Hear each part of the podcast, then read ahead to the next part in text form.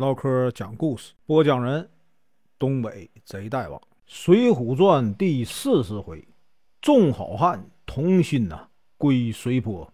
声明：本书由网络收集整理制作，仅供预览、交流、学习使用，版权归原作者和出版社所有，请支持订阅、购买正版。如果你喜欢，点个红心，关注我，听后续。上回说到，孔明和孔亮啊，为了救出叔叔，带兵呢攻打青州。此时啊，这个呼延灼正带领人马呀回来，双方啊就遇上了。呼延灼出马来到阵前，孔明呢抢先来战，二人呢斗了二十多个回合。呼延灼要在这个知府面前呢显显本事。又知这个孔明啊武艺不佳，就被这个呼延灼啊给活捉了。孔亮一看呢，带着的小喽啰啊逃走了。呼延灼带兵去追赶啊，活捉了一百多人呢。孔亮呢侥幸逃脱。今天啊，咱继续啊往下说。呼延灼押着孔明进城来见这个慕容知府。知府一看大喜呀。命人把孔明啊关进大牢，又询问桃花山的情况。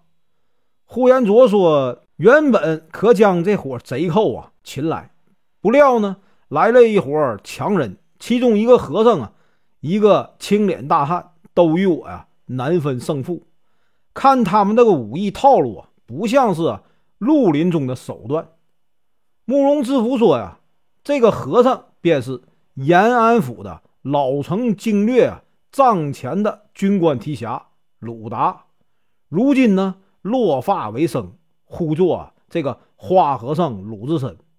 这个青脸大汉呢，也是呢东京殿帅府啊制史官，呼叫青面兽杨志。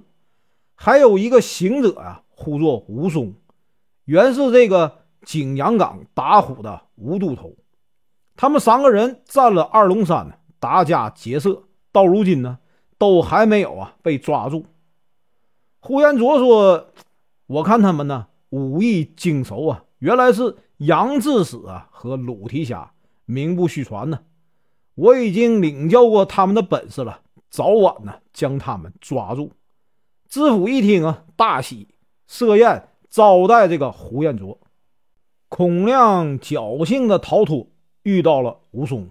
就和武松啊上了二龙山，他请求鲁智深等头领啊相助。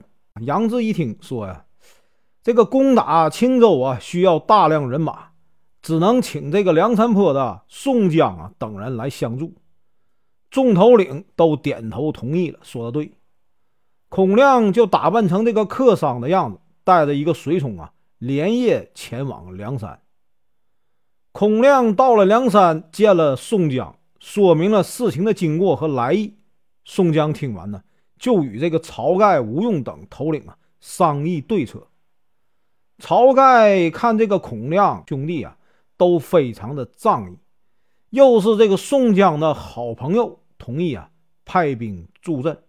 宋江带领人马呀来到了二龙山，先与鲁智深和杨志等头领互诉彼此的倾慕之情，然后呢。开始啊，商议如何攻打青州。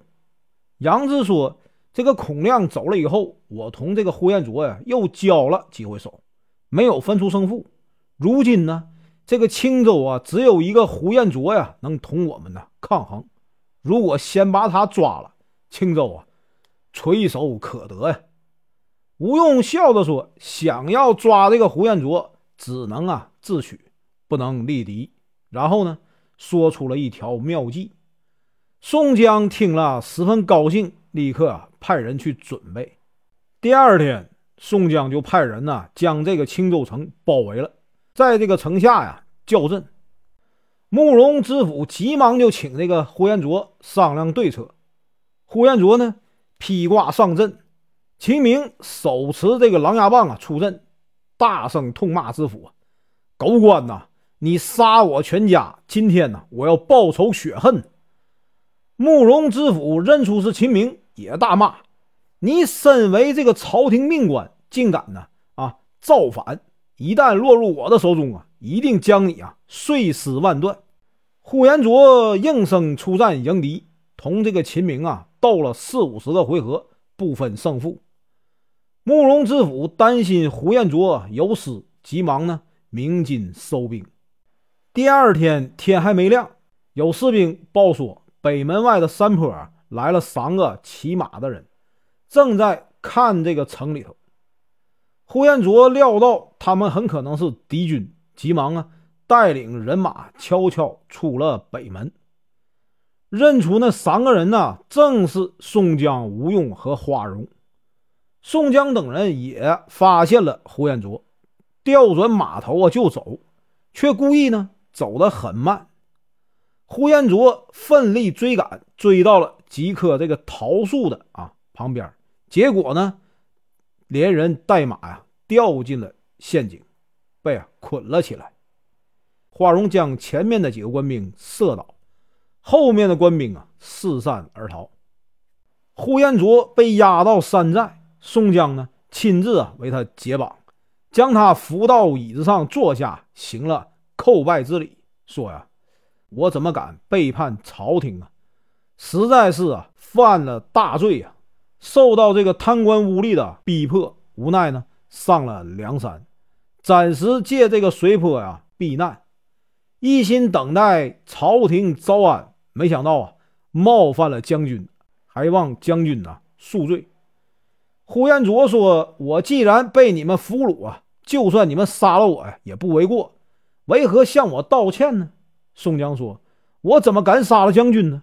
如今将军呐，损兵折将，一旦回去，一定会被高太尉怪罪。如果将军不嫌弃啊，就请入伙，等这个朝廷招安呢，到时再报效国家。”呼延灼听了这话，想了又想，就同意了。宋江呢，非常高兴。叫人呢把这个踏雪乌骓马呀还给了呼延灼。呼延灼带领十几个假扮成官兵的头领来到青州城下，谎称自己啊逃命回来了。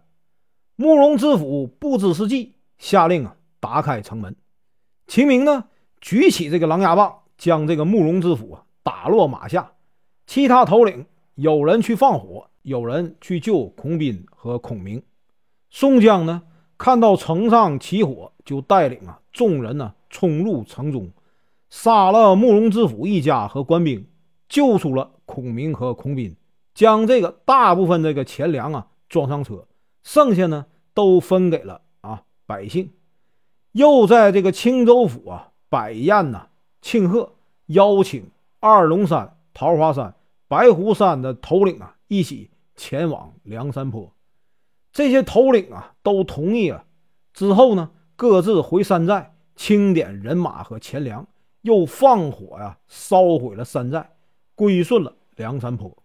晁盖一看呢，十分高兴，大摆宴席庆贺这个胡彦卓、鲁智深、杨志、武松、施恩、曹正、张青、孙二娘、李忠、周通、孔明、孔亮这十二位啊新头领。入伙。